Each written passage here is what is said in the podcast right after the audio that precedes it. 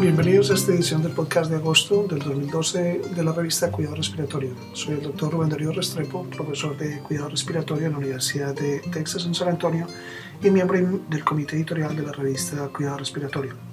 Este podcast llega a ustedes gracias a la colaboración del kinesiólogo licenciado Gustavo Holguín, jefe de kinesiología del Hospital Pediátrico Juan P. Garrahan en Buenos Aires, Argentina, terapista respiratorio certificado, fellow internacional de la Asociación Americana de Cuidado Respiratorio y presidente de la Sociedad Latinoamericana de Cuidado Respiratorio. Igualmente a la ayuda de nuestro gran amigo el licenciado Rodrigo Asmejeria, terapista respiratorio certificado de la Unidad de Paciente Crítico Pediatría de la Universidad Católica de Chile y fellow internacional de la Asociación Americana de Cuidado Respiratorio. Este es el resumen de este mes. Nuestro primer trabajo es el uso de la terapia respiratoria coayudante de antimicrobianos en aerosol en el tratamiento de la neumonía asociada al ventilador por Pseudomonas aeruginosa y Acinetobacter baumannii de Arnold y sus colegas. El objetivo de este estudio fue evaluar los resultados asociados con la terapia antibiótica adjunta en forma de aerosol para el tratamiento de neumonía asociada al ventilador mecánico por Pseudomonas y por Acinetobacter baumannii. Este fue un estudio retrospectivo de un cohorte de solo centro en el Barton Jewish eh, Hospital en St. Louis, Missouri.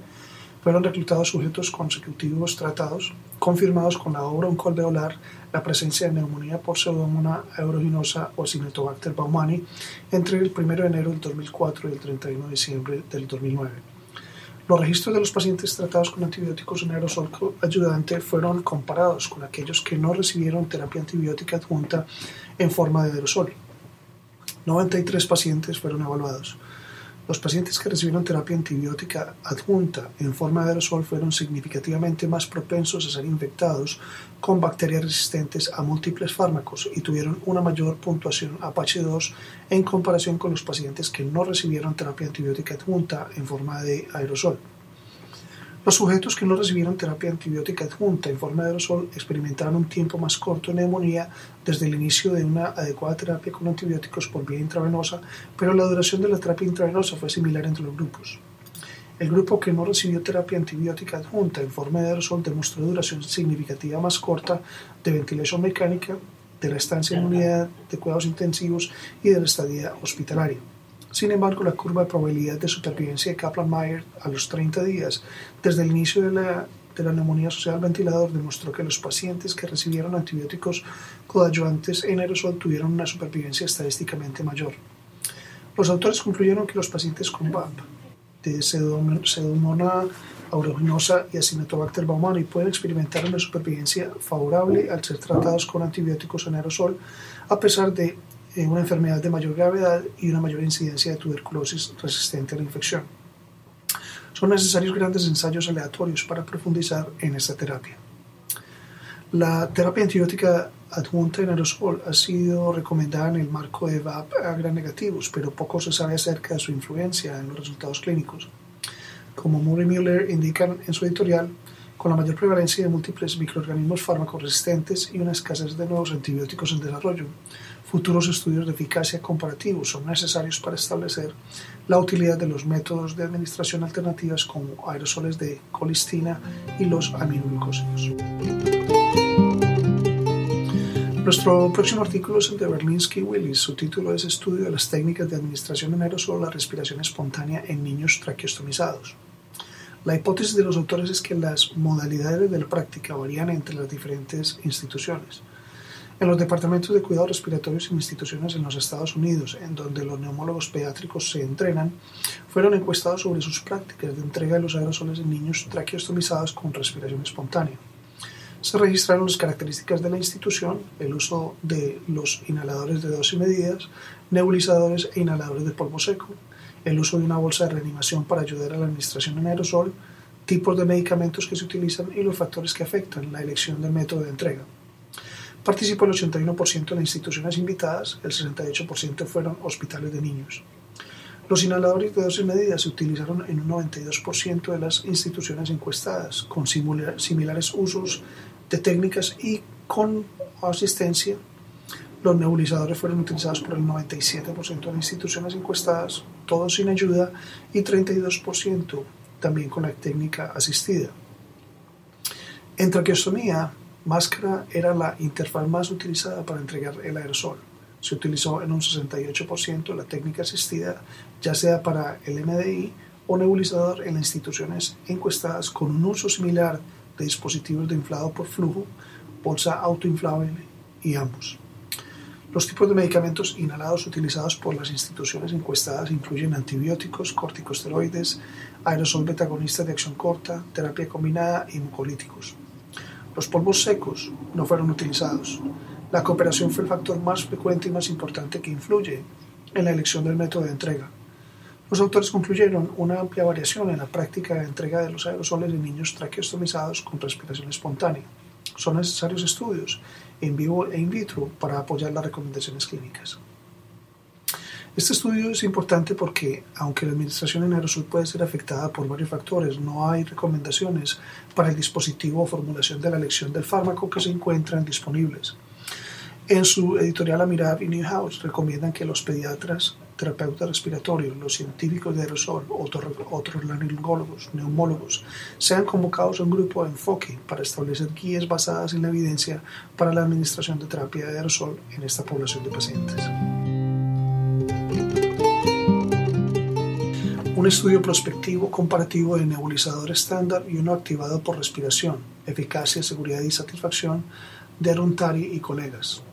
Este estudio compara el nebulizador activado por respiración y un nebulizador estándar con respecto a la eficacia, seguridad y satisfacción del paciente y del terapeuta respiratorio. Fueron inscritos los adultos a quienes se les prescribió terapia, de nebulizador. Los pacientes fueron asignados al azar al nebulizador Aeroeclipse activado por la respiración o al nebulizador estándar y fueron encuestados en la realización de cada tratamiento. El albuterol entregado por el nebulizador accionado por la respiración tenía en una dosis de 2.5 o 2.5 de salbutamol más ipratropio 0.25 miligramos. El nebulizador estándar suministraba salbutamol 2.5 o albuterol más ipratropio 0.5 miligramos. Un terapeuta respiratorio evaluó en cada paciente la frecuencia cardíaca, frecuencia respiratoria, y el flujo respiratorio máximo antes y después del tratamiento. El tiempo de tratamiento y los eventos adversos fueron registrados. A cada, terapeuta respiratorio se les pidió que evaluaran su satisfacción con cada uno de los nebulizadores. 28 pacientes con una media de 69 años fueron estudiados. 54% de los pacientes indicaron que en general el nebulizador activado por la respiración fue superior a la terapia por nebulizador convencional 68% indicó que era preferible la duración con el nebulizador activado por la respiración. Los terapeutas respiratorios estaban más satisfechos con el nebulizador activado por la respiración con base en el rendimiento general, la duración del tratamiento y la facilidad de uso. No hubo diferencias significativas en la frecuencia cardíaca, el flujo respiratorio máximo o la frecuencia respiratoria antes o después de la terapia de nebulización con cualquiera de los dispositivos. La duración del tratamiento fue significativamente menor con el nebulizador activado por la respiración. Además, el nebulizador activado por la respiración se asoció con una menor incidencia de eventos adversos. Los autores concluyeron que los pacientes y terapeutas respiratorios expresaron mayor satisfacción con el nebulizador accionado por la respiración en comparación con el nebulizador estándar pre y post-tratamiento de los signos vitales no difirieron entre los grupos, pero el uso del nebulizador activado por la respiración se asoció con una menor duración y una menor incidencia de, efectos eh, adversos. Este estudio es uno de los primeros ensayos prospectivos y comparativos de los nebulizadores estándar y nebulizadores accionados por la respiración. Curiosamente, los autores encontraron que los pacientes y terapeutas respiratorios declararon una mayor satisfacción con el nebulizador activado por la respiración. En su editorial, Ari y Fink proporcionan algunas ideas teóricas interesantes en la administración de la dosis estándar para los nebulizadores y los nebulizadores accionados por la respiración. La realidad de un tipo intermedio entre el asma y el POC en la práctica, por Kim y colegas. El propósito de este estudio fue investigar la realidad de un tipo intermedio entre el asma y el EPOC, cuadro diagnóstico por médicos en Corea. El estudio incluyó 633 pacientes coreanos con asma, 157 pacientes con EPOC y 41 con un tipo intermedio. Este último grupo estaba formado por pacientes con características clínicas mixtas o superposición de asma y EPOC. Los diagnósticos fueron dependientes de las decisiones clínicas de los médicos. Los autores analizaron las diferencias clínicas entre los tres grupos. Hubo diferencias entre los tres grupos en edad, sexo, atopia e índice de masa corporal. Las diferencias en el consumo de tabaco, incluidos los porcentajes de fumadores actuales, la duración del hábito de fumar y el número de cigarrillos fumados por día también fueron observados. Lo que es el FBI1, la capacidad vital forzada, y el índice del FB1 sobre la capacidad vital forzada pre-broncodilatador disminuida desde el grupo de asma al grupo de tipo intermedio y el grupo de POC. La positividad de la respuesta post-broncodilatador un aumento del flujo expirado del primer segundo y la proporción con capacidad vital forzada post-broncodilatadora también mostraron patrones graduales. Para las visitas a urgencias e ingresos hospitalarios, las frecuencias fueron más bajos en el grupo de asma, mayor en el grupo intermedio y la más alta en los grupos de pacientes con EPOC. Los autores concluyeron que se han identificado y caracterizado un tipo intermedio que se extiende entre el asma y el EPOC en las características clínicas. Son necesarias nuevas investigaciones para determinar si estas tres condiciones son parte de las enfermedades del espectro vía respiratoria obstructiva crónica o son entidades clínicas bien diferenciadas. Como Tashkin señala en su editorial, ya que tanto el asma y el EPOC tienen la superposición de características clínicas, no es de extrañar que algunos pacientes serán diagnosticados con un tipo intermedio. La importancia de distinguir entre el alma y el POC, la identificación de un tipo intermedio, es que los enfoques de tratamiento y el pronóstico pueden variar. Siguiente artículo es titulación del flujo de oxígeno automatizado para mantener una oxigenación constante por Lelouch y Leher. Los autores desarrollaron un dispositivo, el Free O2 o libre oxígeno, que automáticamente titula el flujo de oxígeno entregado a pacientes con respiración espontánea con el objetivo de mantener una SPO2 estable o una saturación de, por pulsoximetría estable. Se evaluó este sistema en sujetos sanos durante hipoxemia inducida. La hipoxemia fue inducida en 10 sujetos sanos mientras respiran una mezcla de gas con FI2 variable. Cada sujeto realizó tres desafíos hipoxémicos con la adición en un orden aleatorio de aire, con un flujo constante 1.5 litros por minuto, oxígeno con un flujo constante 1.5 litros por minuto o titulación automática del flujo de oxígeno. Los sujetos fueron ciegos a la intervención.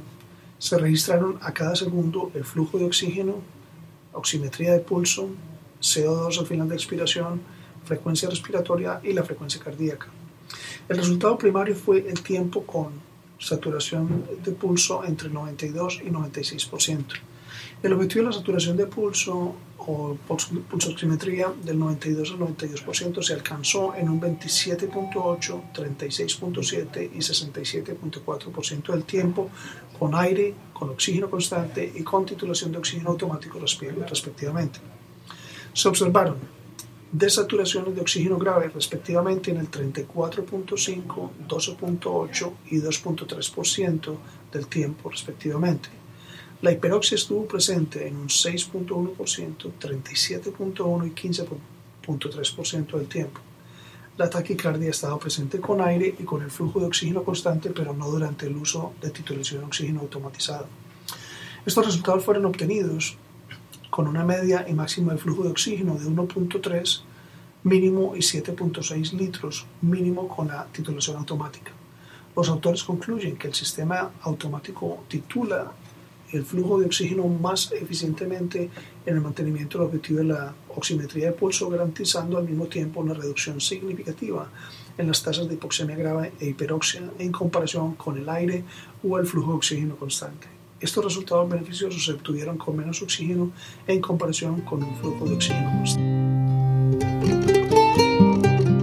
Del estudio Matrix, un protocolo de tratamiento para la administración de la terapia manual de tórax en terapia respiratoria por Cruz y Allender. Este artículo presenta un protocolo de tratamiento utilizado en, un gran ensayo controlado aleatorio que analizó la eficacia y costo-efectividad de la fisioterapia torácica manual para pacientes hospitalizados con exacerbaciones de POC.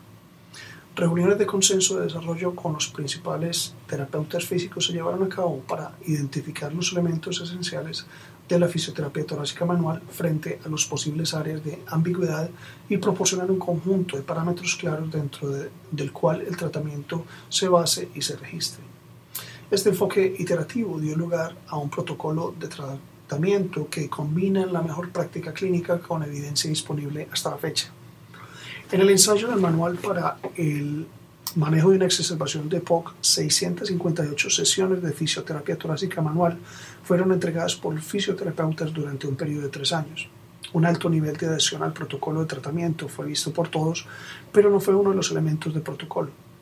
Los autores concluyeron que el protocolo de tratamiento utilizado en el ensayo Matrix ofrece suficiente flexibilidad como para el terapeuta, mientras que es lo suficientemente robusto para mantener la integridad del ensayo clínico. El nivel de adherencia de los terapeutas indica su aceptación profesional con respecto a la prestación y evaluación de esta terapia. Una de las dificultades en la comparación de los numerosos estudios sobre fisioterapia torácica manual es la amplia variedad de técnicas utilizadas y los términos empleados para describir la intervención. Ahora tenemos el artículo de Nimaco y colaboradores, variabilidad estacional y factores meteorológicos, un estudio retrospectivo de la incidencia de embolia pulmonar en un hospital docente grande en el Reino Unido. El objetivo del estudio fue investigar si la variación estacional influye en la incidencia del embolismo pulmonar e investigar la relación entre presión atmosférica, humedad y temperatura. Se realizó un gran estudio retrospectivo, se incluyeron todos los casos confirmados de embolismo durante un periodo de nueve años, excepto los pacientes con un factor de riesgo importante para embolismo. Se obtuvo la información meteorológica de la estación meteorológica local. Se compararon los días en que había al menos un episodio de embolismo con los días en que no había episodio de embolismo. Hubo un total de 640 episodios de embolismo. Hubo un porcentaje menor, estadísticamente significativo, de embolismo pulmonar en primavera comparado con el resto del año. La incidencia de embolismo pulmonar se relacionó con disminución de la presión atmosférica y aumento de la temperatura. Para la presión atmosférica la relación fue más significativa para la, eh, para la presión atmosférica promedio durante los días previos, dos días previos a la presentación clínica de embolismo pulmonar. Para la temperatura, la relación fue más significativa eh, para la temperatura media durante los cinco días previos a la presentación clínica de embolismo pulmonar.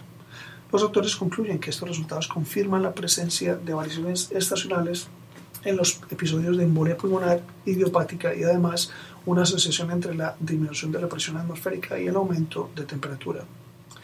Nimaco y colaboradores exploraron la variabilidad estacional y factores meteorológicos en la incidencia de embolismo pulmonar. Ellos encontraron una asociación entre variaciones estacionales y episodios de embolia pulmonar idiopática y la disminución de presión atmosférica y un aumento de la temperatura. Falta determinar la relevancia clínica de estos hallazgos. Evaluación técnica de espirómetros conectados en serie es de Lefebvre y colaboradores. El objetivo de este estudio fue evaluar la presencia y la precisión de la práctica de probar la precisión de espirómetros de oficina cuando dos se conectan en serie. Se usaron dos sets de dos espirómetros conectados en serie, el Pocket Spiro con el Micro Loop y el Pocket Spiro con el Spiro Scout, ambas marcas registradas. Se seleccionaron diferentes curvas estándar de la Sociedad Americana de Tórax para temperatura ambiente y temperatura y presión del cuerpo y condiciones de presión saturadas generadas con un simulador de ondas. Ellos compararon índices de función pulmonar grabados por el Pocket Spiro cuando se colocó respectivamente delante o detrás del otro equipo. En condiciones ATPS, los índices de función pulmonar fueron generalmente mayores cuando el espirómetro se ubicó detrás más que adelante.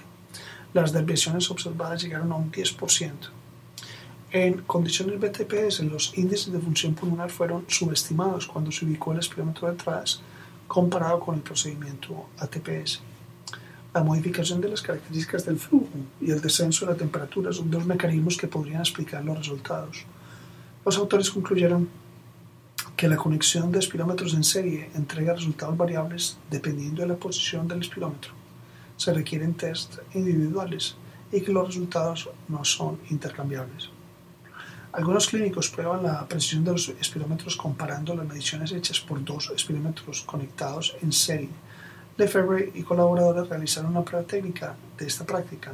Ellos encontraron que la práctica de conectar espirómetros en serie entrega resultados variables y por lo tanto se necesitan unas pruebas individuales. Luego viene el artículo Estudio piloto de juegos de espirometría para limpieza de vía aérea en fibrosis quística por Bingham y colaboradores. Luego entrevistas sobre actividades recreativas y las prácticas de los sujetos en terapia de limpieza de la vía aérea, los autores realizaron un estudio piloto de juegos de espirometría en 13 adolescentes con fibrosis quística para probar la hipótesis que los juegos podrían incrementar la adhesión de los sujetos con las maniobras respiratorias de expiración forzada y mejorar las pruebas de función pulmonar. Luego de la prueba de función pulmonar basal, se entregó a los sujetos espirómetros digitales y computadoras configurados como solo juego o control Luego, el primero de dos periodos, cada uno mayor de dos semanas, se configuró el computador para la otra condición para el segundo periodo. Las entrevistas mostraron una mínima coincidencia de las terapias de limpieza de la vía aérea entre los pacientes pediátricos con fibrosis quística. Los sujetos usaron juegos y software de control por periodos similares de días durante el periodo de juego y control. Hubo una tendencia hacia más minutos con el juego versus el control. El juego no mostró efectos sobre el volumen respiratorio forzado el primer segundo, aunque el análisis de correlación mostró una modesta relación entre los minutos de juego y el cambio del FBA1 desde la línea basal. El periodo de juego mostró una tendencia hacia el aumento de la capacidad vital. Los autores concluyeron que los juegos de espirometrías usan maniobras de aspiración forzada en pacientes pediátricos con fibrosis quística. La mejoría en la función pulmonar puede ser debido a una mejoría en la técnica de realización de la prueba aunque no se puede excluir mejoría de la función pulmonar obstructiva restrictiva debido al juego. Se está planificando un estudio formal de esta aproximación. Debido a que muchos niños con fibrosis quística se adhieren poco a las técnicas de limpieza de la vía aérea, Bingham y colaboradores desarrollaron una tecnología con juegos que fortalecen las maniobras respiratorias. Ellos encontraron que los juegos de espirometría estimulaban las maniobras de aspiración forzada. Se requiere mayor estudio para evaluar si estos resultados mejoran, obviamente, los resultados clínicos. Nuestro próximo artículo es comparación de la presión inspiratoria máxima, presión de oclusión traqueal y su relación con la predicción en el resultado de extubación, impacto del uso en un epimímetro, un bajómetro y válvula unidireccional de Sousa y colaboradores. El objetivo de este estudio fue determinar el valor predictivo de la presión inspiratoria máxima obtenida mediante un bajómetro digital y una válvula unidireccional como resultado de la extubación y comparar su comportamiento con los pacientes de baja presión de oclusión de la vía aérea al, al punto 1 segundo, como si tuvieran un bajo drive respiratorio, y la relación de estas medidas. Los pacientes recibieron, recibiendo ventilación mecánica durante más de 24 horas que completaron criterio de estete fueron incluidos prospectivamente se realizaron mediciones de presión inspiratoria máxima y presión de oclusión en punto un segundo con un bacómetro digital con válvula unidireccional que solo permite exhalación.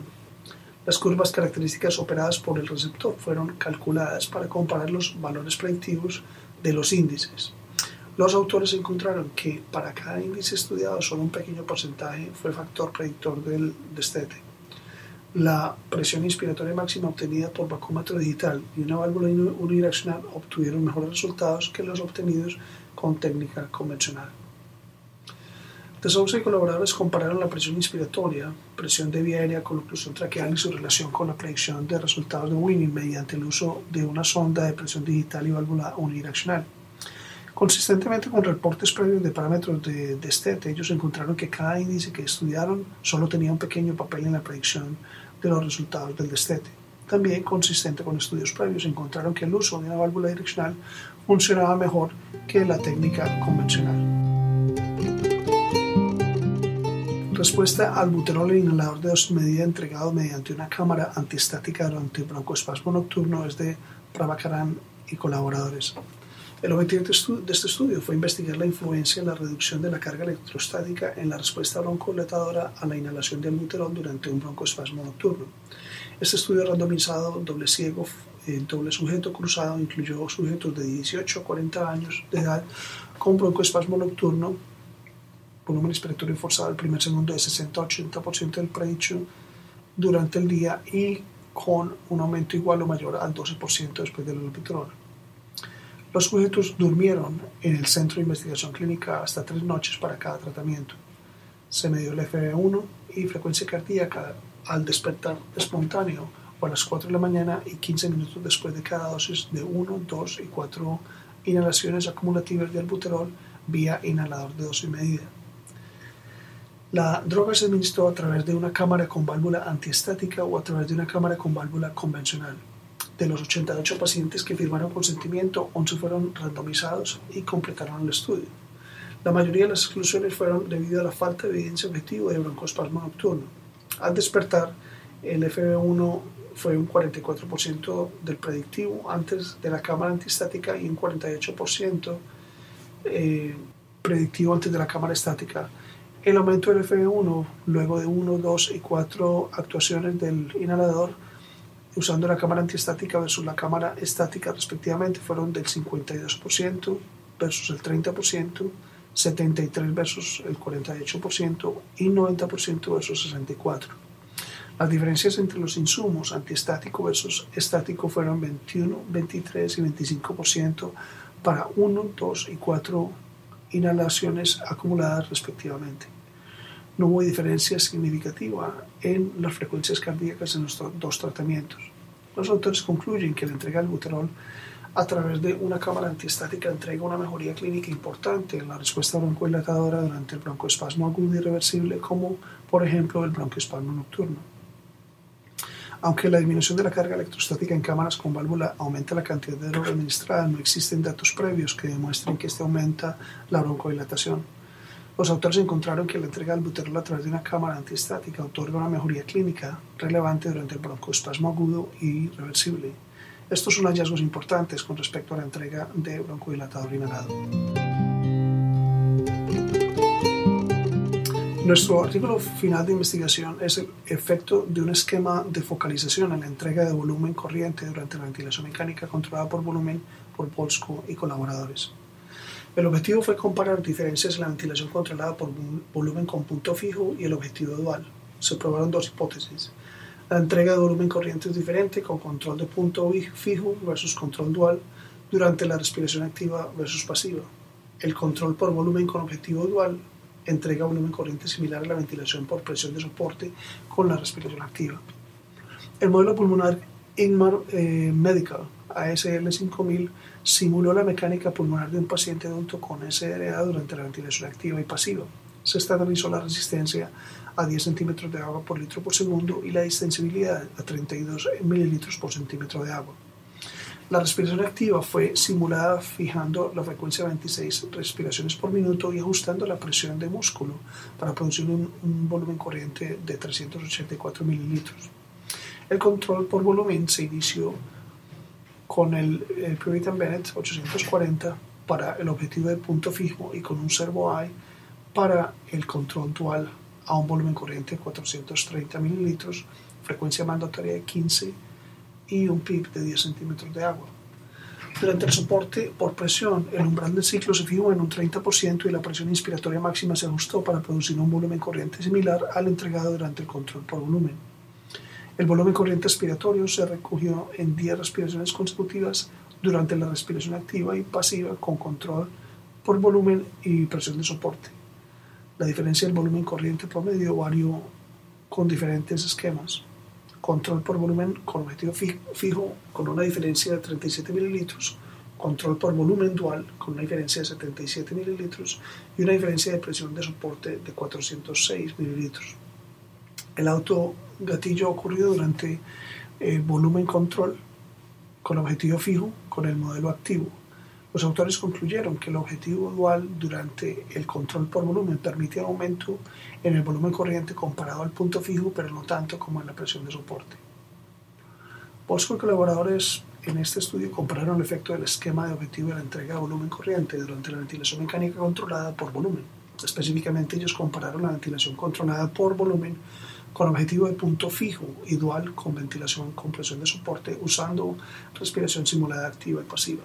Ellos encontraron que el objetivo dual durante la ventilación controlada por volumen permite un aumento en el volumen corriente comparado con el objetivo de punto fijo, pero no tanto como durante la ventilación con presión de soporte.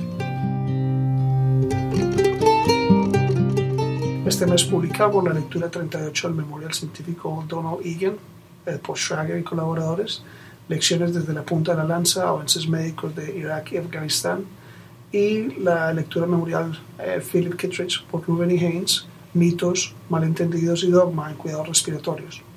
Nuestros reportes de casos son variabilidad del volumen corriente durante la ventilación con liberación de presión de la vía aérea, gatillaje inadvertido del ventilador causado por cables de marcapaso instalados quirúrgicamente e insuficiencia respiratoria aguda severa secundaria a fibrinosis aguda y neumonía en organización. Nuestros casos docentes son manejo agudo de la obstrucción del tubo traqueal y un caso inusual de embolismo pulmonar. Los esperamos el próximo mes. Para recibir el contenido tanto de esta edición de la revista como de las pasadas, visite nuestra página web www.rsjournal.com y allí podrá suscribirse para recibir los podcasts de las próximas ediciones.